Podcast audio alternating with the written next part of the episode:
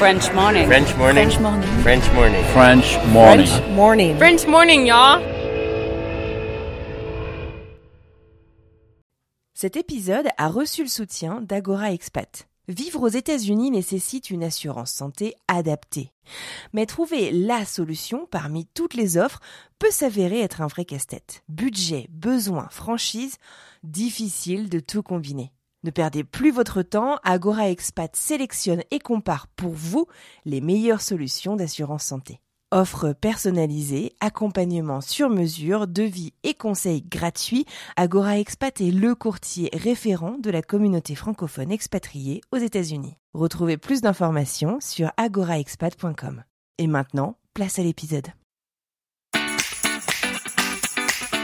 Bienvenue sur French Expat, le podcast. Le podcast des voyageurs expatriés francophones du bout du monde.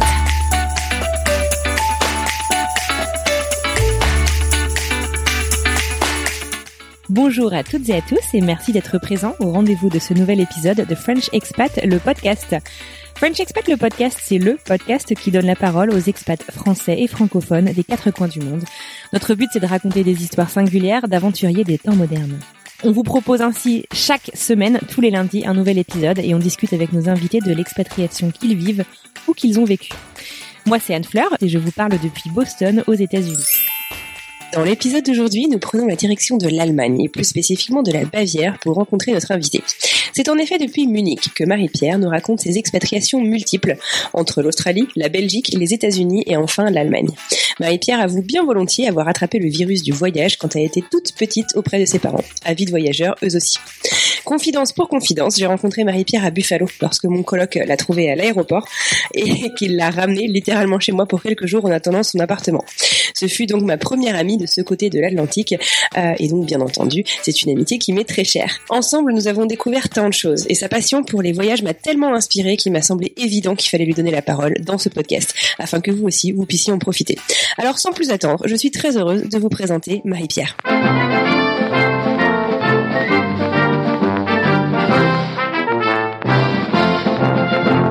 Bonjour Marie-Pierre et bienvenue sur le podcast. Bonjour Anne-Fleur, écoute, ça me fait plaisir euh, d'enregistrer ça avec toi. Ben ouais, merci beaucoup d'avoir accepté mon invitation. Euh, alors, tu nous parles d'où euh, ce soir?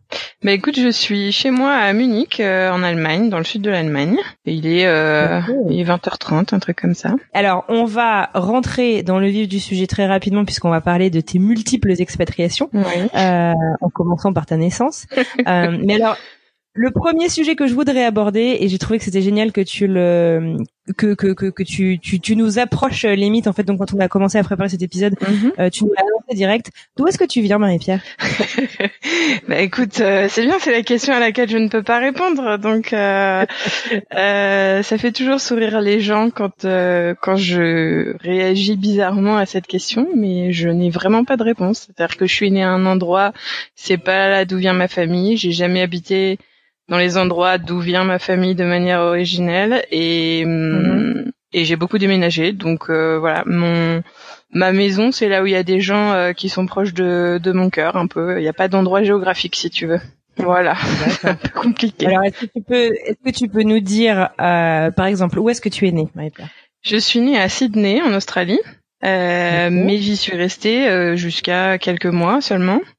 Et j'ai Ouais. fait un demi-tour du monde avant de, de mettre les pieds en France. euh, donc je suis française euh, quand même aussi à la base. Et voilà. Mhm. Et après en France j'ai déménagé. euh, j'ai habité euh, en Belgique. J'ai habité euh, aux États-Unis. en- maintenant en Allemagne. Mhm. euh, donc voilà.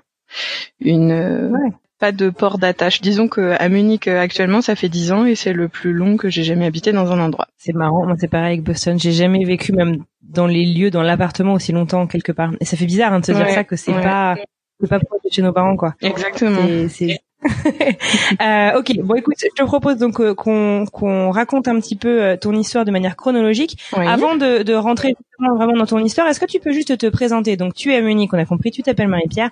Quel âge t'as? Qu'est-ce que tu fais dans la vie? À quoi ressemble ta vie aujourd'hui? Bah écoute, j'ai 34 ans, je suis euh, ingénieur euh, de formation et aujourd'hui je suis manager sur un projet euh, européen dans le spatial euh, où j'ai un mandat de l'agence spatiale européenne pour euh, faire de la- l'assurance qualité, de la surveillance de la production et du développement des composants des fusées européennes qui sont fabriquées en Allemagne. Et donc je dirige une équipe de de 7-8 personnes. Voilà. Super. Euh, ok. Bon alors, reprenons donc depuis le début. Merci de t'être présenté. Euh, tu es donc né à Sydney. Qu'est-ce que tu fabriquais à Sydney? Qu'est-ce que tu fabriquais en Australie? Mais- Tes parents fabriquaient en Australie? Écoute, euh, mes parents se sont mariés très jeunes et euh, ont décidé de partir euh, à l'autre bout du monde à un moment où c'était pas très commun. Et ils ont habité deux ans en Australie en tout. Mon père faisait ce qui serait aujourd'hui l'équivalent d'un VIE et du coup je suis née là-bas quelques mois avant qu'il rentre en France. Excellent. C'est toi l'aîné du coup? Oui, c'est moi l'aîné. Et il y en a quatre derrière qui sont tous nés à des endroits différents à peu près. C'est vrai? Ouais. Génial. Donc du coup, le, le virus du voyage est quand même moyen que ce soit un peu, euh, un peu dans tes gènes quand même. hein. Oui, je pense que le virus du voyage est un peu familial, effectivement. Donc du coup, euh, tu nous as dit euh, en, en quelques mots que tu avais fait un demi-tour du monde avant de revenir en France. Tu peux Mhm. nous expliquer ce que tu as fait? Bah écoute, j'avais euh, trois mois, trois quatre mois, je crois, quand mes parents sont partis, et puis ils se sont dit, euh, quitte à rentrer, autant euh, faire quelques stops en chemin. Donc on est passé en Nouvelle-Zélande, sur les îles, pardon, les îles Cook, euh, à Mhm. Tahiti, aux États-Unis, avant d'arriver, euh, passer quelques jours en France pour Mhm. directement partir au Maroc, parce qu'à ce moment-là, mes les parents de ma mère habitaient au Maroc. Donc tu vois, euh, c'était mon premier grand voyage. D'accord. Et donc tu es arrivé en France finalement à quel âge alors? Euh, bah, quelques mois plus tard, je sais pas, je devais avoir Ok, 5-6 mois, quelque chose comme ça, et on s'est installé à Lyon à ce moment-là, et j'ai habité trois ans à Lyon.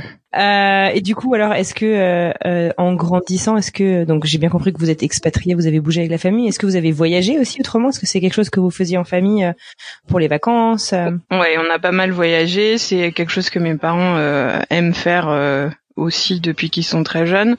Donc on a beaucoup voyagé euh, euh, en camping-car ou en voiture en Europe, et puis on est allé un peu plus loin, on est allé aux États-Unis, euh, sur la côte ouest, on est allé, euh, on est retourné en Australie quand j'étais un peu plus âgée, en Nouvelle-Calédonie parce que j'ai une tante qui a habité là-bas, et puis euh, voilà, de- de- donc des voyages familiaux, il y en a eu, il y en a eu quelques-uns. Bon, eh ben, très bien. Et alors donc du coup, euh, te voilà euh, de retour en France. Tu ta petite enfance en France.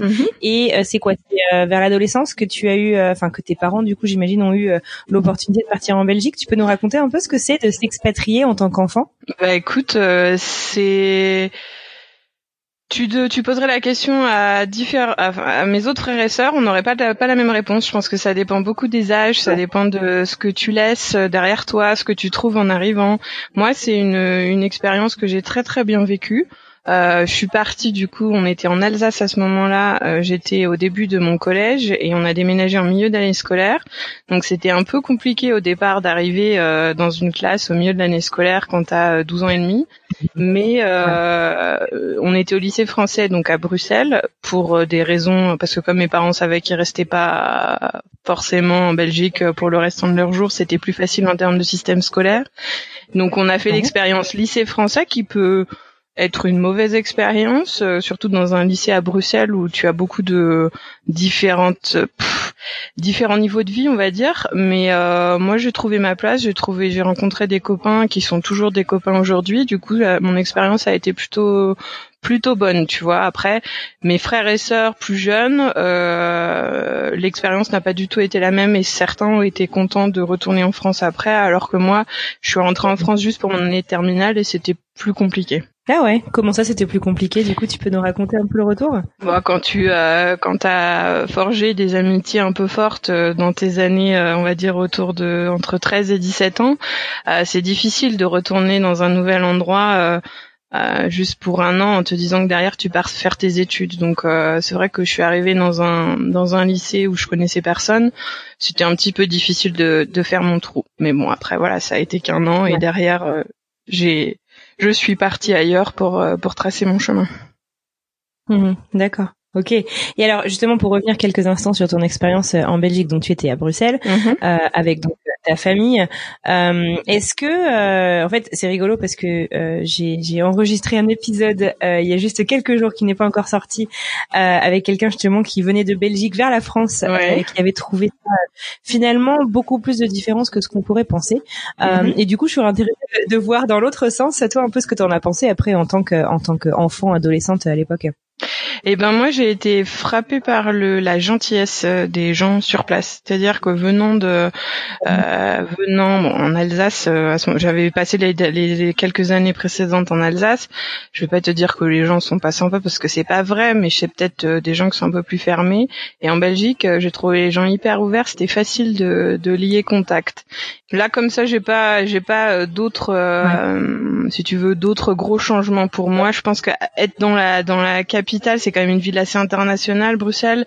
Du coup, j'ai pas eu l'impression non plus euh, de passer d'un monde à l'autre, quoi. C'était plus le le, le monde scolaire dans lequel on était qui était très particulier, parce que là, tu te retrouves un peu avec euh, des familles euh, qui sont qui peuvent être très très aisées avec des problématiques un peu particulières qui vont avec. Du coup, c'était plus ça si tu veux euh, ouais, le décalage, pas pas forcément avec la Belgique en elle-même. D'accord, bon bah super. Est-ce que justement vous avez euh, adopté certaines euh, traditions, je pense euh, à Saint-Nicolas qui est peut-être plus fêté que Noël en Belgique ou, Un petit peu. Un petit peu, mais il se trouve que Saint-Nicolas c'est aussi fêté en Alsace et du coup, pour le coup, moi ah dans mon enfance, Saint-Nicolas ça a toujours été un truc particulier. Donc euh, un petit peu. Après, euh, qu'est-ce qu'on a adopté On aime beaucoup manger dans la famille. Ma mère est plutôt douée en cuisine et on aime tous un peu cuisiner. Donc je pense qu'on a gardé aussi des euh, des, des, spécificités un peu un peu belges autres que les frites et les moules. Hein. Il n'y a pas a pas que ça. Il y a des plats des plats cuisinés de viande à base de bière et tout, des choses qu'on a gardées et qu'on a continué de faire après. D'accord, super, excellent. Alors donc du coup te revoilà donc de retour euh, en France, tu fais une terminale, euh, donc euh, un retour pas évident évident, mais finalement voilà ça se passe. Mhm. tu pars faire tes études et en fait à la première opportunité que tu as, tu, tu repars. Hein Exactement. Donc je fais mes études euh, deux ans à Strasbourg et deux ans à Toulouse euh, en France parce que euh, j'avais déjà une assez bonne idée de ce, ce, vers quoi je voulais me tourner. Donc j'ai pris la voie, on va dire la plus directe. Et par contre, avec dans l'idée, en partant à Toulouse faire mon école d'ingénieur, j'avais vérifié avant que quels étaient les partenariats avec les universités étrangères parce que c'était clairement mon, mon objectif, repartir partir faire mon expérience à moi à l'étranger, si tu veux. Ouais. Sans les parents, euh, toute seule, quoi. Exactement. Et euh, alors attends, parce que du coup, euh, spoiler alerte, donc c'est là qu'on s'est rencontrés. comment est-ce que tu as choisi du coup cette, enfin ce, ce, ce, coin? C'était pas un, un c'était pas un séjour obligatoire au sein de ton école? Comment ça s'est passé? Non, alors moi j'étais à l'époque dans mon école ça a changé un peu depuis, mais à l'époque, il n'y avait pas de séjour euh, à l'étranger obligatoire. Euh, par contre, tu pouvais choisir entre, euh, tu avais plusieurs options. Soit tu faisais un stage à l'étranger, soit tu partais pour un semestre juste en Erasmus, soit tu pouvais faire une option double diplôme. Et, euh, et moi, j'ai choisi l'option double diplôme. Euh, et du coup, euh, tu avais que quelques universités partenaires. T'en avais pas mal en Europe, mais en dehors de l'Europe, il y en avait pas beaucoup. Et euh, je me suis assez vite orientée vers les États-Unis parce que donc c'était euh, moi mon truc, c'était le spatial. Et mhm. il y avait quelques universités aux États-Unis où tu avais des programmes dans les départements d'aérospatial qui étaient possibles. Et voilà. Mhm. Et euh, écoute, euh, ben me retrouver à Buffalo, euh, donc que tu connais bien, à quelques minutes des chutes du Niagara et de la frontière canadienne, c'était pas du tout le plan au départ, mais ça s'est trouvé être un, un joli hasard. Parce que tu as, considéré du coup d'autres universités américaines? T'as candidaté là-bas ou comment ça Il y avait alors les doubles diplômes, comme moi je voulais le faire, tu avais plus ou moins que trois universités possibles. Alors je vais pas me tromper, il y en avait une, c'était Madison. Madison, ça doit être vers les Grands Lacs. Euh... Oui, ouais, c'est ça. Et euh, il y avait une université euh, dans les euh, vers Washington, dont je me souviens plus le nom. Et là, le partenariat était celui qui m'intéressait le plus parce que tu avais possibilité de faire des, tes, ta, ta, thèse de master euh, avec la NASA. C'était un peu le rêve, si tu veux. Sauf que euh, pour des questions administratives, ils ont annulé le partenariat l'année où moi je devais partir. Donc ah c'était plus possible. Et du coup, mhm. bah, j'ai choisi Buffalo parce que c'était le, le, le programme dans, dans, le spatial qui m'intéressait le plus. Et, et voilà. Et j'ai eu aucun regret derrière me voilà partie pour euh, le Grand Nord. donc du coup, voilà, te voilà partie. Donc euh, Buffalo, c'est la State University of New York, qui n'est euh, pas du tout à côté de la ville de New York. Euh, beaucoup d'Européens oui, tout à fait. Avoir la moi la première. Hein. Et, et donc te voilà arrivé. Donc on est en 2007. Oui. T'étais déjà allé aux États-Unis du coup avec ta famille, tu disais sur la côte ouest, c'est ça? Oui, oui, j'avais déjà été sur la côte ouest. Sur, tu savais un petit peu à quoi t'attendre euh, Comment s'est passé ton arrivée Comment est-ce que tu as préparé d'ailleurs ton arrivée? Comment est-ce que j'ai préparé mon arrivée? Ça, je pense que j'en ai pas beaucoup de souvenirs. Je me, enfin, pas de pas de souvenirs de, de difficultés particulières, si tu veux. Je suis partie, donc j'ai deux passeports du coup, comme je suis née en Australie, euh, j'ai aussi un passeport australien et euh, les visas, les frais de visa étaient moins chers avec mon passeport australien. Du coup, je suis partie avec mon passeport australien sur un visa qui était un visa J1, je crois, à l'époque. Euh, parce que je en fait, je partais sur un, avec un teaching assistantship, donc j'avais une, euh, j'étais payée par l'université. Et du coup le visa J1, je crois que c'était ça qui justifiait le choix, te permettait de travailler euh, sur place aussi, enfin de gagner un petit peu d'argent sur place. Et dans la, les préparatifs, je crois qu'il n'y a pas eu beaucoup d'autres choses. J'avais euh, cherché euh, à distance un, une coloc, enfin une, une chambre dans un appartement. J'avais trouvé et j'avais un contact en fait parce qu'il y avait un, il y avait deux personnes de ma pro, de la promo d'avant de mon école qui étaient sur place. Donc quand je suis arrivée, j'avais euh, deux visages connus, on va dire. Après, voilà, t'arrives, bah, tu, tu, tu connais l'université, t'arrives dans cette ville de Buffalo qui est un peu morte, hein, faut le dire l'université est très active, mais la ville en elle-même, c'est pas. Et ça, je m'y attendais pas trop. Je pense le le le contraste, euh, une grande université pleine de vie et une ville où il n'y avait pas tant de choses à faire que ça. Après, euh, mhm on n'a peut-être pas cherché assez à, à, connaître la ville, mais euh, et après euh, j'avais dans le j'avais comme image, si tu veux, ce que tu vois dans les films, des grandes universités américaines, euh, des campus, etc. Et bah j'ai pas été déçu du, du voyage. Et puis il y a, y a, quelques quelques anecdotes quand t'arrives, que tu dis que tu viens de France et qu'on te demande si t'as l'eau courante chez toi ça fait toujours sourire, quoi. Tu te dis bon, ok. ah ouais, quand même. Et alors, du coup, euh, donc ton arrivée à Buffalo, tu savais pour combien de temps du coup tu, oui. tu venais? Euh, Alors combien de temps? Pas exactement. À la base, ça aurait pu être quatre semestres, ça pouvait aller jusqu'à deux ans. Euh, mais je savais que si je prenais plus de cours par semestre et que je validais mes crédits plus vite, ça pouvait être euh, un peu plus court.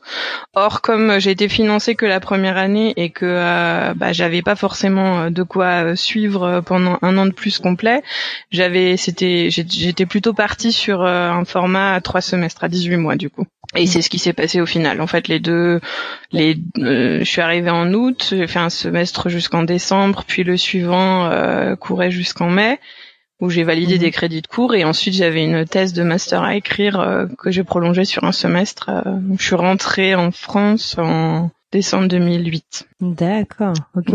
Qu'est-ce que tu as retenu justement de de la de la vie étudiante euh, américaine. Toi du coup qui a qui a fait des études supérieures euh, et en France euh, et aux États-Unis? J'ai trouvé que l'université aux, États-Unis c'était plus facile entre guillemets. En tout cas sur le programme sur lequel j'étais moi, les cours étaient plus faciles, le niveau était pas le même et les examens étaient euh, pareil, c'était un peu un peu une blague par rapport à la France et ça ça m'a étonné. Par contre les les dans les les étudiants américains, je trouve, ont plus de pratique que nous. On fait plus de théorie en France et ils font plus de pratique. Et du coup, j'ai l'impression que ça les rend plus à même euh, de s'adapter vite en entreprise derrière que euh, que ce que tu peux avoir en France quand tu as fait toutes tes études en France et que tu te retrouves dans le monde de l'entreprise sans, sans trop de sens pratique. Ouais, d'accord. Un, un, truc que, que, que, beaucoup de nos invités en fait nous disent, c'est que finalement c'est c'est pas facile euh, de lier avec les locaux, notamment aux États-Unis. Euh, on, on, en a déjà parlé, euh, notamment parce que on n'est pas euh, étudiant. Et du coup, euh, euh, je, je, me demande, toi qui as du coup vécu la vie en tant qu'étudiante aux États-Unis à Buffalo, Comment est-ce que euh, tu as vécu justement ça, cette intégration euh, Je sais pas si dans le tissu euh, associatif, euh, si c'était euh, bah, auprès des étudiants locaux, d'étudiants internationaux. Est-ce que tu peux nous raconter un petit peu comment ça s'est passé et la facilité ou la difficulté que tu as pu avoir?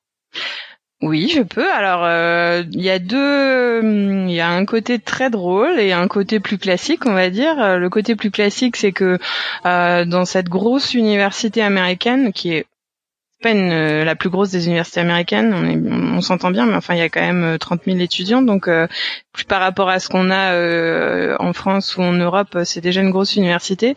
Et paradoxalement, il y a très peu d'étudiants européens. En tout cas, à l'époque où nous on y était, il y avait très peu d'Européens. Et il y a eu cette espèce d'effet, tu te retrouves loin de chez toi, et au final, on se retrouve et ben dans un petit groupe de gens, où tu cherches un petit peu des gens qui te ressemblent. J'ai trouvé que d'une manière générale c'était très facile d'aborder les Américains, les étudiants américains. Et dans mes cours et tout, j'avais très peu d'étrangers, c'était beaucoup euh, des Américains. Mais ils sont très faciles d'accès. Par contre, euh, bah tu creuses pas beaucoup, quoi. C'est pas, c'est des gens qui ont déjà, souvent c'était des gens qui avaient déjà leur vie en fait, euh, déjà leurs potes et à côté et, et qui cherchaient pas spécialement à se faire des amis proches en plus, quoi. Du coup, moi, je sais que j'ai plutôt été attirée par le côté on va dire euh, étudiants expat et se retrouver dans un petit groupe où on était euh, quelques Français et puis d'autres, il y avait des Espagnols, il y avait euh, il y avait d'autres nationalités et quelques Américains dont euh, ton mari en l'occurrence. Et euh, et en termes en termes associatifs du coup par ça on avait euh, on avait repris je sais plus si on a repris ou si on, ouais on avait repris la French Connection à l'université. Et on a fait mhm. un peu des activités autour de ça proposer euh, des choses un peu culinaires françaises euh, dans l'université. Et ça c'était sympa ça faisait un petit peu des événements sur euh, qui permettraient de rencontrer des gens à droite à gauche.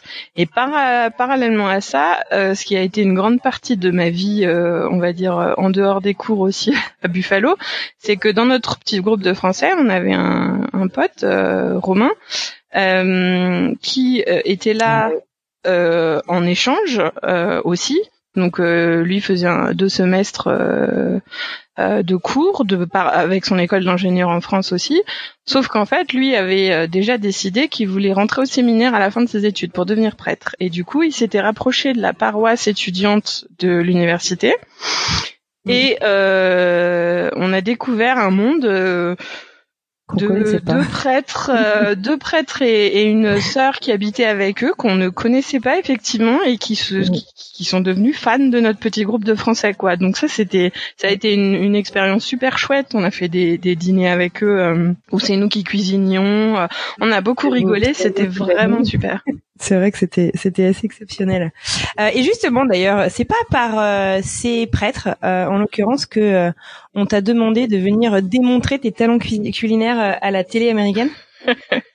Et si, effectivement, parce que au beau milieu d'une conversation, le monde étant tout petit, euh, j'apprends que un des deux prêtres euh, qu'on voyait souvent a un autre pote prêtre qui fait des émissions de cuisine sur une télé euh, catholique de l'État de New York. Et comme on faisait des dîners chez eux, moi j'avais cuisiné quelques trucs, ils voulaient absolument me faire participer à cette émission. Et moi au début, j'avais dit non mais pas question quoi. Enfin c'était c'était hors de ma zone de confort et j'avais pas du tout envie. Et et puis un beau jour, on était chez eux à dîner et ils avaient invité ce prêtre-là pour euh, qu'on le rencontre. Et là, le prêtre en question me dit euh, ah mais euh, tu sais, dans 15 jours, je vais en France, je vais faire un voyage en France avec un couple de mes amis et et apparemment tu viendrais de la région où on va. Donc euh, là, je bug un petit peu. Je dis bon, je sais pas trop d'où je viens, donc je ne sais pas d'où je viens. Euh, voilà. tu peux m'en dire un petit peu plus.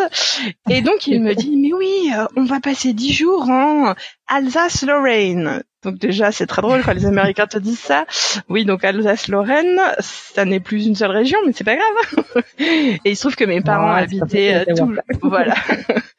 Mes parents habitaient toujours en Alsace à ce moment-là, dans un petit village. Euh, et une chose en entraînant une autre, je me retrouve au téléphone avec euh, le l'ami du prêtre en question avec qui il partait pour qu'il me dise où ils allaient dormir à l'hôtel. Lequel hôtel est quand même dans le village où habitent mes parents, village de 3000 habitants. Donc euh, l'anecdote euh, était très rigolote. Euh, je mets en contact mes parents avec ce prêtre et ses amis. Mon père leur fait visiter la région, etc. Et puis une chose en entraînant une autre, j'ai fini, j'ai fini par dire oui pour cette émission de cuisine. Alors qu'est-ce que tu leur as fait? Eh ben écoute, euh, je leur ai appris à faire une mayonnaise et, euh, et ensuite j'ai fait euh, des plats hérités de mes grands-mères, à savoir du du de l'agneau au cumin au four et du gratin dauphinois. Rester bien bien française. Ah ouais, c'est bien français. C'est bon voilà. et alors bonne expérience? Ah, expérience très sympa, très rigolote. C'est toujours euh... beaucoup plus cliché quand même, hein, le fait ah, d'aller faire euh, de la cuisine française à la télé aux États-Unis. Non, tu peux pas, non. mais ça reste une bonne expérience, écoute. ouais, non, mais c'est sûr, c'est sûr, c'est sûr, excellent. Euh, et puis alors, pour la petite anecdote, d'ailleurs, c'est rigolo parce que ces prêtres qui sont rentrés dans notre vie comme ça, finalement, il y en a un qui nous a mariés, euh, moi et mon mari, euh, dix ans plus tard, quoi. c'est assez rigolo. Euh, alors, donc du coup, au bout de 18 mois, euh, vient la fin de ton master. Et là, euh, bah, qu'est-ce qui se passe? Quelle est la prochaine étape? À quoi est-ce que tu penses? Eh bien, écoute, là, euh, ça a été une année un peu compliquée euh, dans ma famille en France. Du coup, euh, je rentre en me disant que j'ai bien envie de profiter un petit peu de ma famille, que je vais chercher du boulot parce que j'avais fini mes études, mais sans avoir une idée précise, on va dire, de quoi que ce soit. J'avais un copain à l'époque qui habitait à Singapour. je suis partie trois semaines en vacances et on a vadrouillé un peu en Asie du Sud-Est. Et euh, et puis euh, en mars euh, en mars 2009 du coup, je me mets activement à chercher du boulot. Et très vite en fait, je signe pour partir travailler à Sydney, en Australie, là où je suis née. Donc, étant donné que j'habite à Munich depuis dix ans, le plan n'a pas fonctionné, clairement. et en fait, je devais partir sur un programme de un espèce de graduate programme pour la compagnie aérienne australienne et ça a été annulé euh, au dernier moment. Du coup, je me retrouve euh, au mois de juin de la même année, juin 2009, euh, ouais c'est ça. Et j'avais arrêté de chercher du boulot, j'avais plus rien du tout. Ça faisait six mois que j'étais chez mes parents et là ça commençait à faire un peu long. Et donc là, je me suis mise en mode pas prête à prendre un peu n'importe quoi, mais j'ai ouvert mes horizons, on va dire, par rapport à ce que je cherchais au départ. Tu te voyais pas rester en France? Non, je cherchais un peu, c'était pas forcément un critère. C'est vrai que euh, ça me disait bien de repartir, enfin de partir quelque part, mais euh, si j'avais trouvé quelque chose en France qui me plaisait, j'aurais pris en France quoi, c'était pas j'étais pas braquée sur sur les trains. Et en fait, je suis allée au au salon du Bourget à Paris euh, en mois de juin du coup et hum, et sur le stand Eurocopter, donc maintenant ça s'appelle plus euh, Eurocopter, ça s'appelle Airbus Hélicoptère, j'ai une RH qui m'a fait de la pub euh, pour euh, Eurocopter et pour des VIE. Donc je sais pas si tu sais ce que c'est un, un VIE. Euh, euh, donc c'est un c'est volontariat international en entreprise et à la base c'était quelque chose qui était ouvert aux, aux jeunes français, donc il fallait avoir moins de 28 ans et tu mhm. travaillais, euh, tu partais travailler pour une entreprise française à l'étranger. Entre temps, c'est ouvert à tous les euh, tous les jeunes de l'Union européenne, mais je crois que c'est toujours axé sur des entreprises euh, françaises en fait qui cotisent à un organisme et par cet organisme, elles peuvent envoyer des gens à moindre coût travailler à l'étranger. Donc c'est pas c'est pas des stages, c'est vraiment un premier boulot. et pour l'entreprise, c'est intéressant parce que ça coûte pas le même prix que si tu embauches quelqu'un avec un contrat normal, on va dire. Et euh, comme ça, j'ai fini, j'ai postulé pour un VIE à Munich, du coup, chez Eurocopter, mhm.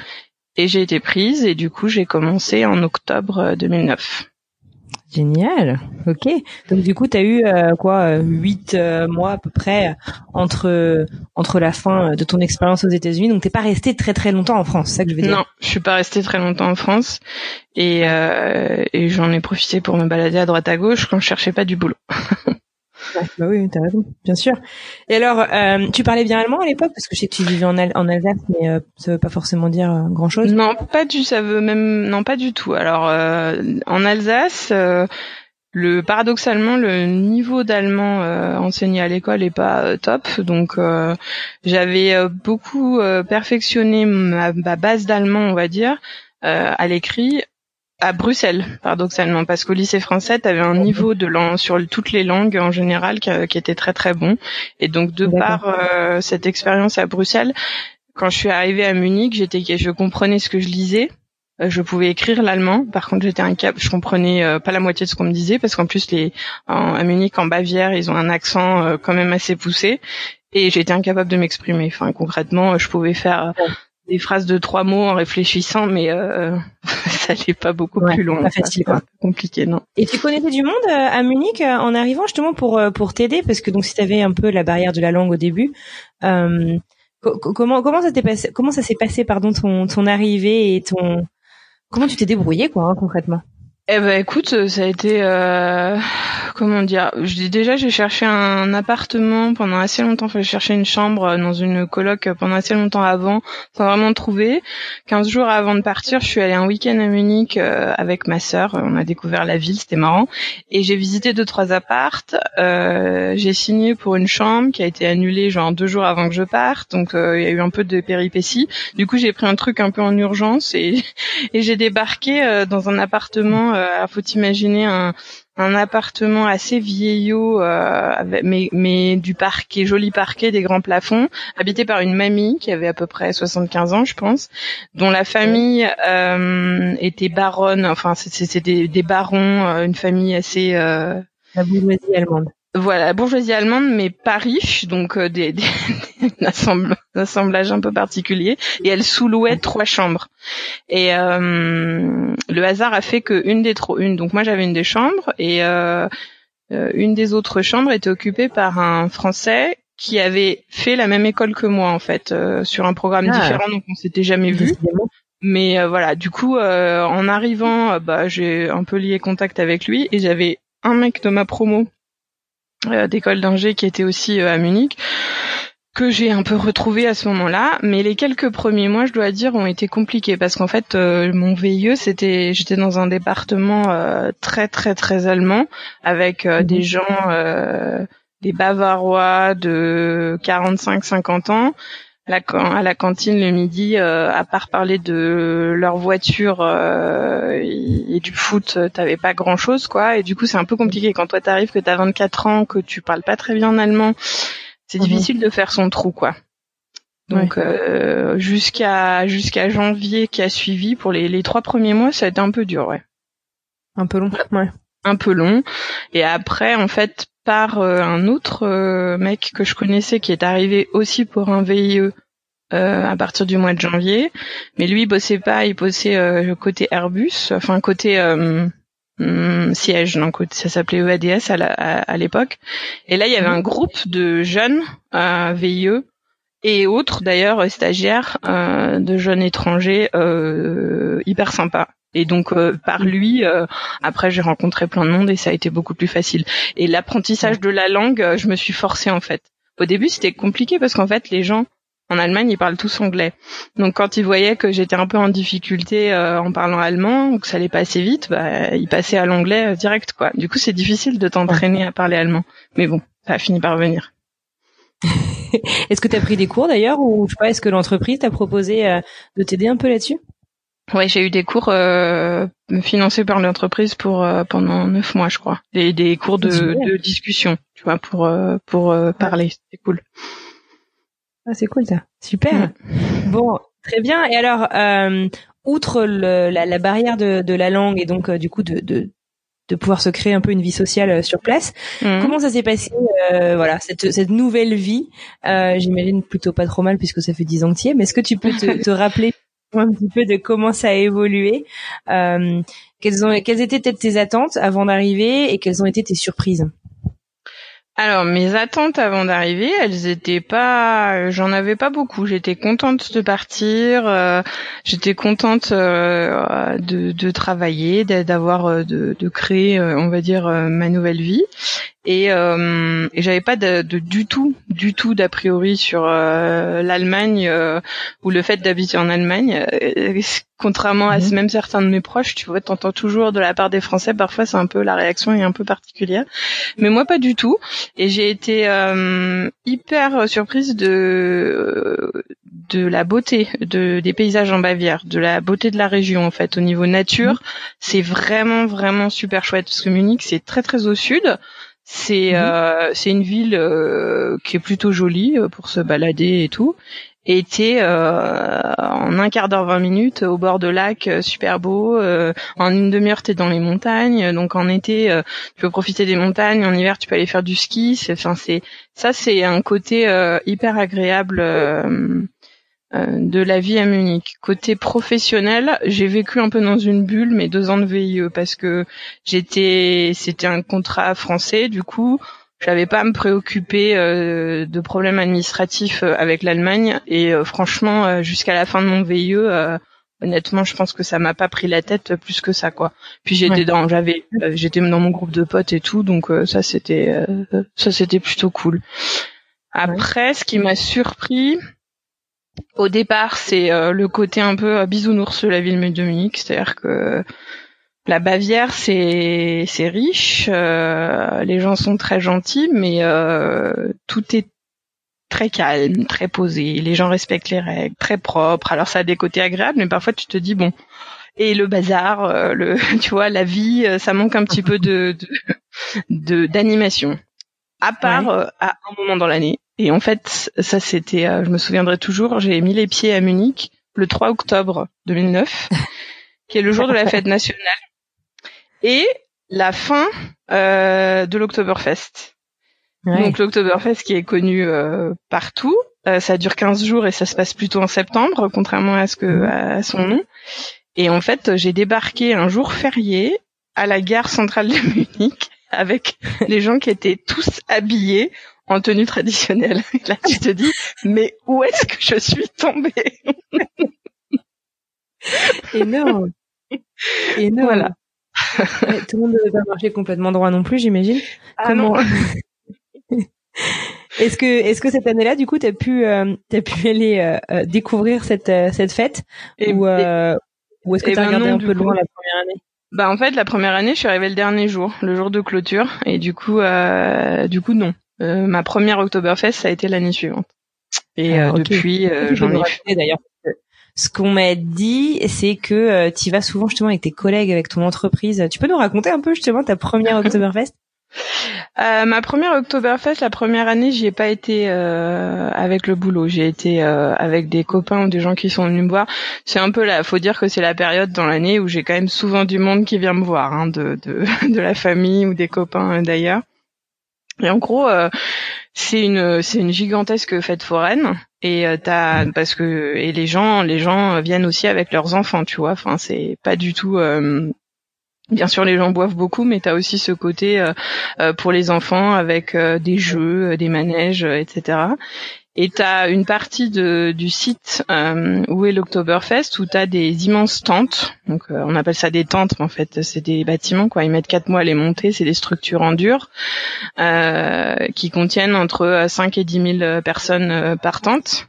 Et chaque brasserie euh, euh, d'origine de Munich, donc euh, qui les, les, c'est très spécifique. euh, Il y a quelques brasseries qui ont le droit de vendre à l'Oktoberfest seulement. C'est celles qui historiquement étaient dans les murs de la vieille ville de Munich. Et donc chaque brasserie a sa tente et euh, à l'intérieur, euh, bah, c'est comme ce qu'on voit sur les photos, c'est-à-dire que c'est des bancs à n'en plus finir. euh, un stand avec de la musique au milieu, euh, tu peux boire ton, tu peux acheter de la bière que par litre et tu bois de la bière, tu manges du poulet et voilà, et- que par litre, oui. Ah ouais, d'accord. Donc, euh, donc euh, ça s'appelle une masse. Un litre de bière, ça s'appelle une masse. Et euh, pour te donner une idée, là, ces dernières années, en gros, ils ont sur 15 jours, c'est ouvert tous les jours, c'est pas que les week-ends. Ils ont 7 millions de visiteurs. Et sur les Oh, 7 millions de visiteurs, ils vendent euh, 6 millions de litres de bière.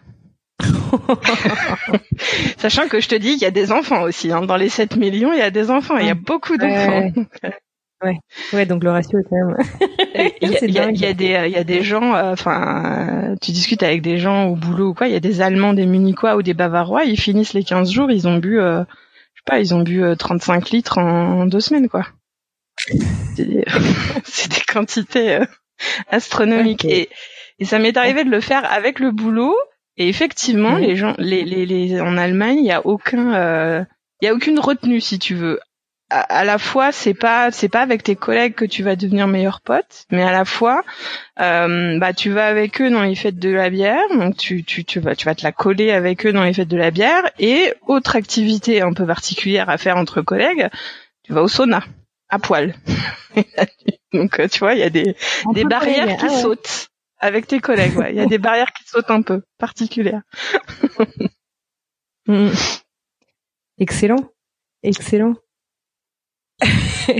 Euh, est-ce que justement, donc en parlant de, de tradition, euh, de coutumes, est-ce qu'il y a d'autres euh, euh, traditions, coutumes que tu pourrais partager avec nous, des trucs qui t'ont, enfin que, tu adoptes justement, que que tu que tu célèbres ou que tu suis, qui sont propres à l'Allemagne ou à cette région du monde? Euh, écoute, c'est principalement quand même les, les c'est principalement ça tourne autour euh, de la bière, euh, sachant qu'en fait euh, l'Oktoberfest c'est ce qui a le plus connu, mais c'est pas la meilleure, c'est pas moi ce que je préfère comme festival autour de la bière. Et ils font au printemps, enfin au printemps, pendant le carême en fait, donc plutôt en février-mars selon les années, ils ont les brasseries font ce qu'elles appellent les Starkbierfest. Donc là c'est la fête de la bière forte, elles brassent euh, c'est une espèce de bière d'abbaye, si tu veux. Historiquement, en gros, euh, les moines euh, au Moyen Âge, pendant les hum, le carême, ils n'avaient pas le droit de, de manger. Enfin, ils avaient, mhm. devaient faire attention à ce qu'ils mangeaient. Du coup, ils corsaient un peu leur bière pour qu'elle les nourrisse plus.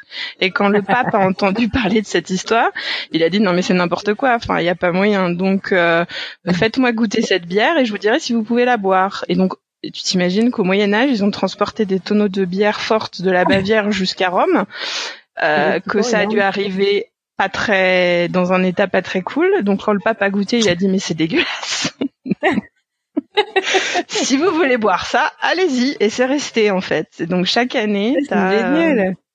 Et ça dure, euh, là c'est plutôt, c'est un peu plus long, mais c'est par brasserie, donc c'est pas sur le lieu où il y a tout le monde en même temps, c'est beaucoup plus petit et l'ambiance est plus sympa. T'as plus de locaux, euh, euh, donc c'est c'est le même principe. Hein.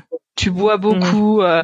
tu danses sur les bancs, il y a de la musique et tout. Et c'est de la, et tu bois beaucoup, mais moins qu'à l'Oktoberfest parce qu'en fait, comme la bière est bien plus forte, tu tiens pas si longtemps, on va dire. Mais c'est plus sympa, l'ambiance est plus sympa, il y a moins de touristes. Ok, super. Euh, et alors du coup, quand ton ton VIE donc est arrivé euh, à, à, sa fin, comment ça s'est passé du coup la, la conversion euh, en termes de contrat, en termes d'immigration, enfin, comme c'est au, sein de la zone Europe, moi j'ai jamais fait ça donc je je suis pas sûre du coup de de, de connaître exactement. Est-ce que c'est hyper facile finalement le fait de pouvoir, enfin, tu peux travailler euh, n'importe où en Europe? Comment ça s'est passé? Oui, dans l'Union européenne, tu peux travailler n'importe où quand tu as un passeport de l'Union européenne. Donc euh, pour ça, il euh, n'y a pas d'histoire de, de vraiment de statut d'expatrié ou de contrat local quoi. en tant que ressortissant de l'Union européenne, il n'y a pas de complexité par rapport à ça. À la fin de mhm. mon VIE, euh, je savais pas trop trop ce que j'avais envie de faire. J'étais plutôt partie pour quitter Munich et, euh, et en fait, ils ont, ils se sont mal pris chez Eurocopter. Ils ont, ils m'ont pas remplacé, si tu veux. Et donc, ils m'ont proposé assez tard euh, de continuer à bosser sur le projet sur lequel je bossais, mais en tant que consultante. Et ils ont trouvé, c'est eux qui ont trouvé euh, l'entreprise. Donc en fait, moi, je suis passée de de VIE euh, payé par euh, l'organisme en France qui gère ça à euh, un CDI euh, avec cette boîte allemande pour faire à peu près le même boulot au départ. Et, et ça pas en termes de contrat ça n'a pas été très compliqué. Ce qui a été plus ce qu'il a fallu apprendre après c'est le côté assurance maladie les impôts en Allemagne etc et ça c'est c'est pas facile. Il faut il faut s'y plonger un peu il faut comprendre comment ça fonctionne parce qu'en fait en Allemagne contrairement à la France tu fais euh, en fait c'est à l'époque hein, parce que maintenant en France c'est aussi l'impôt à la source mais ça fonctionnait comme aux États-Unis en fait si tu veux les les, les impôts étaient prélevés euh, au départ et tu faisais une déclaration d'impôt. En tout cas c'est comme ça que moi j'avais fait aux États-Unis. Tu faisais une déclaration d'impôt pour déclarer des frais en fait et récupérer de l'argent au final et ça, et ça c'est un peu au début, il faut prendre le coup de main. Et sur l'assurance maladie, euh, faut savoir qu'en Allemagne, t'as deux, c'est une, c'est vraiment une médecine à deux vitesses. T'as un régime public et un régime privé. Et euh, quand t'es sous le régime privé, t'es mieux soigné que sous le régime public. Euh, t'as plus des rendez-vous plus rapides parce que plus ou moins les, les, les, médecins gagnent mieux leur vie avec les assurés privés que les assurés publics. Mais pour être mmh. assuré privé, il faut gagner euh, un minimum. Donc ça, ça a été un peu compliqué parce qu'au début, moi, j'ai, enfin, Aujourd'hui, je suis assurée privée pour des raisons euh, X ou Y, mais mais il m'est arrivé, euh, j'avais pas le salaire euh, suffisant si tu veux, et tu te retrouves du jour au lendemain, on te dit bah en fait vous avez plus d'assurance maladie, t'es là ah bon? Et comment on fait alors? Donc ça c'est un peu euh, quand tu maîtrises pas complètement la langue et que tu connais pas le système, c'est un peu compliqué. Ouais. T'as pu te faire accompagner justement un petit peu, enfin tu as, as eu du monde qui a pu qui a pu t'aider? J'ai beaucoup cherché sur internet, euh, j'ai beaucoup essayé par euh, moi-même et, euh, et j'ai un petit peu demandé à, droite à gauche, mais j'avais pas une personne en particulier, si tu veux, qui pouvait me conseiller. À ce moment-là, j'avais pas mal de mes potes qui commençaient à quitter Munich euh, parce que au final, beaucoup de ceux que j'ai rencontrés au début maintenant ne sont plus là. donc ouais, ça a été plus un peu à chercher par moi-même, quoi. D'accord. Euh, très bien. Est-ce que euh, du coup là donc ça va faire dix ans en octobre, c'est ça si j'ai bien mhm. compris que tu es que tu es à Munich? Ça a fait dix ans ouais déjà. Ça fait dix ans? Ouais, en 2009, octobre 2009. ça fait plus de dix ans. Euh, écoute, félicitations. Euh, est-ce que tu te vois du coup, euh, est-ce que tu te vois du coup faire ta vie en Allemagne ou les dix prochaines années ou quelles sont tes aspirations pour le futur? Alors, écoute, euh, du coup, entre temps, j'ai changé de boulot. Donc là, euh, deux ans plus tard, par rapport au VIE, euh, j'ai quitté la boîte dans laquelle j'étais pour passer sur le job que je fais actuellement, qui me plaît énormément. Donc euh, j'ai un petit peu évolué dans ce boulot, mais je fais quand même plus ou moins la même chose depuis le départ. Ça va être compliqué de, de changer, mais c'est un, c'est une position assez particulière euh, dans l'industrie spatiale en, Europe, donc je peux pas vraiment faire ça ailleurs. Euh, par contre, euh, non, la réponse est non. Je ne veux pas rester à Munich. Euh, je cherche à en partir depuis un petit moment déjà. Et mhm. je j'exclus pas de rester en Allemagne, enfin d'être ailleurs en Allemagne. Ça, j'ai pas du tout de, de critères euh, géographiques, on va dire, mais je veux quitter Munich. Et comme ça passe par quitter mon boulot, euh, c'est un peu ça qui, en, ce moment, qui m'occupe euh, l'esprit, on va dire. Qu'est-ce qu'elle, à quoi va ressembler ma nouvelle vie Ok, bon, écoute, on aura on aura beaucoup de plaisir à suivre euh, tout ça. Et alors, euh, ce, ce, virus du voyage, n'empêche, il est vraiment impressionnant hein, parce que moi, je, je, te suis par exemple sur Instagram ou sur Facebook et il n'y a pas un jour ou une semaine en tout cas où je regarde ton compte. En fait, t'es jamais dans le même pays. comment comment tu fais euh, D'où te viennent toutes ces idées euh, de voyage? Parce que tu es aussi parti dans des pays que je connais très très peu. Euh, tu peux me raconter un peu cette cette passion et euh, ouais, tu peux me raconter un petit peu tout ça? Eh ben écoute, euh, donc oui, je pense que j'ai pris le virus du voyage un peu euh, de mes parents. J'ai euh, beaucoup, j'aime beaucoup lire et donc à petite et ado, j'ai lu plein plein de choses qui se passaient dans plein de pays différents, qui m'ont donné envie d'aller dans ces pays. Et quand je me suis retrouvée avec la liberté financière et aussi d'avoir des vacances, d'avoir un peu le temps de découvrir des choses, bah j'ai pas hésité si tu veux. Et c'est ça s'est complètement emballé parce qu'au final euh, comme euh, ma famille habite dans plein d'endroits différents, mes amis que j'ai gardés au fil des années et qui sont un peu mon point d'ancrage habitent aussi dans des endroits différents. Donc il y a eu beaucoup d'opportunités de voyage qui ont été euh, par rapport à, enfin, pour aller rendre visite à des gens qui étaient euh, à tel ou tel endroit dans le monde. Donc je suis allée voir mon frère à Hong Kong, ma sœur au Chili, mon frère à New York. Enfin tu vois, il y a eu plein de ou en Équateur, il y a eu plein d'opportunités comme ça. Et après, mhm. j'ai la chance d'avoir euh, des amis qui ont le même virus du voyage que moi et qui me suivent dans mes idées un peu folles. Donc, euh, tu vois, quand j'ai quand j'ai décidé, enfin, l'Ouzbékistan, je suis allée en Ouzbékistan en 2017. C'était une un mhm. rêve que j'avais depuis euh, petite parce que j'avais lu un bouquin. Et ben, mhm. j'ai trouvé j'ai trouvé quelqu'un d'assez d'assez foufou pour me suivre et c'était un super voyage. Donc voilà, c'est plus j'avais plus ou moins au départ une liste de rêves un peu euh, à faire. J'ai beaucoup de chance parce que j'ai quasiment euh, coché tous les points de ma liste. Et maintenant, c'est au rythme euh, des opportunités de voilà, de ce qui se présente. Exactement. Génial. alors du coup, c'est vrai que tu donc tu voyages énormément aussi pour le boulot, est-ce que j'ai compris et boulot et et perso. comment est-ce qu'on fait pour continuer à être surpris?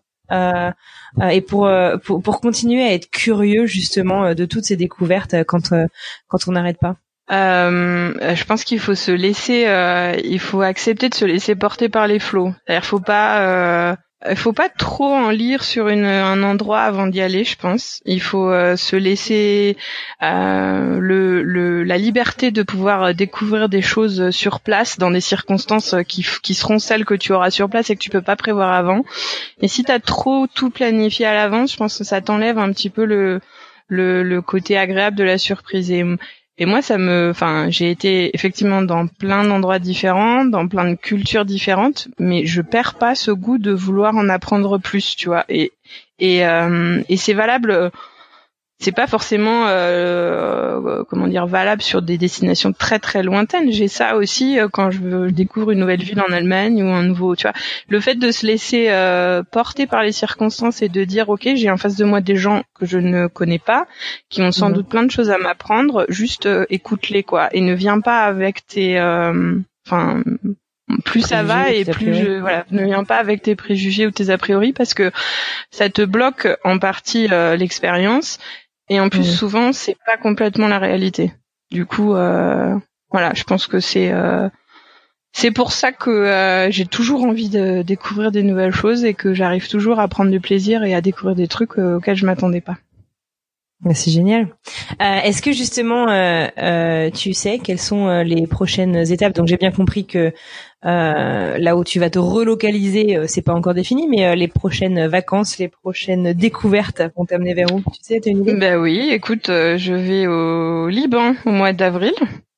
Euh, Là parce que parce que j'ai un pote qui va à une conférence, euh, bah, ce fameux Romain qu'on connaît toutes les deux, à une conférence à mhm. Beyrouth et puis je me suis dit allez on va découvrir le Liban, tu vois, comme pour pour euh, reparler du fait de savoir comment je choisis les destinations. Et puis mhm. euh, un peu plus tard dans enfin mai juin je vais aller en Corée du Sud parce que mon dernier frère, celui qui est encore étudiant, va faire un semestre en Corée du Sud. Euh, oui, du coup, euh, typiquement la Corée du Sud, tu vois, c'est pas une euh, destination que j'avais envisagée euh, particulièrement jusqu'à présent, mais mais voilà, je me dis c'est l'opportunité de découvrir encore une culture complètement différente de ce que je connais, et puis on verra bien ce qu'il en ressort. Exactement. Bah écoute, super. On aura plaisir à suivre justement ces voyages. Alors, merci beaucoup Marie-Pierre, du coup, pour euh, bah, de rien histoire. Euh, comme tu le sais, avant euh, de nous dire au revoir, on aime demander à nos invités de nous aider un peu à, avoir le compte Mapster euh, le plus complet du monde. et donc on demande à nos invités de, partager leurs trois endroits préférés ou ceux qui définissent selon eux leur ville d'expatriation au mieux. et puis on les ajoute ensuite sur notre compte Mapster et ça permet d'avoir plein de super bonnes adresses partout dans le monde. Alors, quels seraient ces trois endroits pour toi, Marie-Pierre euh, bah écoute, euh, je pourrais euh, dire beaucoup de choses sur la région Bavière, mais je vais rester à Munich. Euh, je pense que pour prendre la, la, température à Munich, il y a moyen de faire des très très jolies balades à pied. Il y a beaucoup de parcs et et il y a beaucoup d'histoires aussi à Munich. Donc faire une belle balade en commençant par l'Englischer Garten, donc jardin anglais en, en un français qui pour la petite histoire est plus grand que New York que Central Park à New York. Ah, euh, et donc dans lequel tu as des Biergarten donc les Biergarten c'est les endroits où tu bois un coup euh, tu es dans les jardins il euh, y a un lac aussi. Tu commences par là mhm. et puis tu découvres euh, le centre-ville la place centrale. Tu peux même aller jusqu'à hum, un château il y a beaucoup de châteaux en Bavière et, et à Munich euh, tu peux aller jusqu'à un château qui s'appelle euh, Nymphenburg, euh, qui est un petit peu à l'ouest du centre-ville, où il y a un superbe mhm. parc autour, pour, avec ou sans enfants, en amoureux, tout seul, entre copains. C'est hyper sympa pour se balader et profiter du, du temps qui est souvent beau à Munich, même s'il peut être froid en hiver. Ça, ce serait mon premier, mon premier conseil. Prendre, enfin, vraiment prendre, prendre la température de la ville à pied. Ouais. Euh, ensuite, bon, on peut pas passer à côté. Hein. Je pense que si on veut euh, faire l'expérience euh, bavaroise jusqu'au bout, il faut euh, faire une fête de la bière. Mais du coup, je conseillerais plutôt de faire de faire ça au mois de février et de mars et, les, fêtes de la bière forte. Et il y en a une qui est très sympa dans la brasserie Paulaner. Donc c'est connu dans le monde entier. Hein. Ils, ils exportent de la bière dans le monde entier. Et la brasserie est dans le centre-ville de Munich avec une, une immense salle où tu fais la fête à l'intérieur, l'ambiance est super sympa. Et quand il fait beau, il y a même un, grand jardin. Tu peux être dehors euh, à boire un coup avec tes copains. C'est c'est plutôt cool. Ok. Voilà. Et puis et puis sinon, une particularité à Munich, c'est hum, le côté international de la ville euh, quand tu veux cherches quelque chose à manger euh, parce que ça il faut pas se le cacher la cuisine allemande la cuisine bavaroise c'est bon une fois deux fois trois fois mais c'est tout le temps la même chose donc euh, quand ça fait dix ans que tu habites euh, dans le coin, euh, tu es content de savoir qu'il y a d'autres choses à découvrir à Munich. Et en l'occurrence, euh, il y a des, des cuisines qui sont pas communes et qu'on rencontre pas partout. Et moi, il y a deux, j'ai fait deux belles découvertes à Munich. Il y a des restaurants afghans et des restaurants éthiopiens. Euh, alors la cuisine éthiopienne, euh, tu manges avec les doigts, ça t'en retrouve un peu. Euh, je sais qu'il y en a à Paris, par exemple, t'en retrouves un peu à d'autres endroits. Mais la cuisine afghane, c'est un mix entre la cuisine, on va dire libanaise, ouais, libanaise et la cuisine indienne. Et ah. c'est super bon. C'est c'est vraiment bon. C'est vraiment une belle découverte. Et il y a un restaurant notamment qui s'appelle Chopin C-H-O-P-A-N, euh, qui, euh, qui a plusieurs, euh, il y a trois restaurants, je pense, c'est une famille qui, qui a cette, ces quelques restaurants où tu fais des jolies découvertes culinaires. Excellent. Écoute, merci beaucoup. On a de quoi se balader, de quoi boire un coup et de quoi manger un morceau. c'est parfait. écoute Marie-Pierre, qu'est-ce qu'on peut te souhaiter pour pour le futur?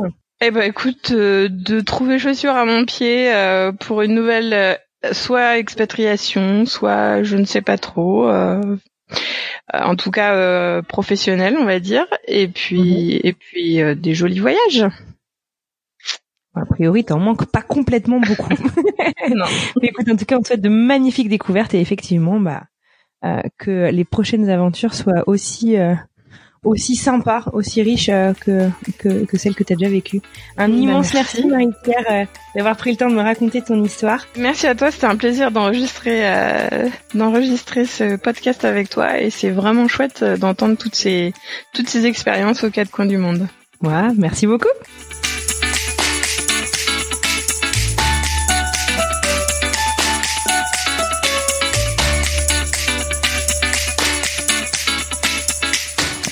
Voilà, c'est tout pour aujourd'hui. Si vous souhaitez retrouver les bonnes adresses de notre invité, rendez-vous sur Mapster. Cherchez notre compte French Expat, le podcast tout attaché, et vous retrouverez ainsi toutes les bonnes adresses de tous nos invités d'ailleurs, un peu partout dans le monde. Merci infiniment à vous d'avoir écouté ce tout nouvel épisode jusqu'à la fin. S'il vous a plu, n'hésitez pas à nous laisser plein d'étoiles et un avis sur Apple Podcast. C'est le meilleur moyen de nous aider. D'ailleurs, un grand merci à Virginie du Canada, qui nous parle donc du Canada, et qui nous a laissé 5 étoiles sur Apple Podcast. Elle nous dit bonsoir, je viens de découvrir ces balados et j'adore. Ces témoignages me replongent dans mon expatriation au Canada il y a 7 ans, et je constate que nous vivons semblablement les mêmes choses et les mêmes émotions. Un gros merci pour ces partages. Virginie, un immense merci à toi d'avoir partagé euh, ton retour, d'avoir pris le temps de nous laisser 5 étoiles et puis surtout de nous écouter. Sachez que vous pouvez également nous soutenir en partageant cet épisode avec votre entourage, un futur expat qui se pose plein de questions ou encore un expat qui pourrait se retrouver dans notre communauté, par exemple. Pour plonger dans les coulisses du podcast, rejoignez-nous sur les réseaux sociaux, Instagram, Facebook et LinkedIn, at French Expat, le podcast. Pour retrouver tous les liens vers tous les épisodes, les plateformes, les réseaux sociaux, c'est encore plus simple, direction notre site internet frenchexpatpodcast.com. Je vous retrouve la semaine prochaine pour un nouvel épisode. En attendant, je vous souhaite une excellente semaine. À bientôt!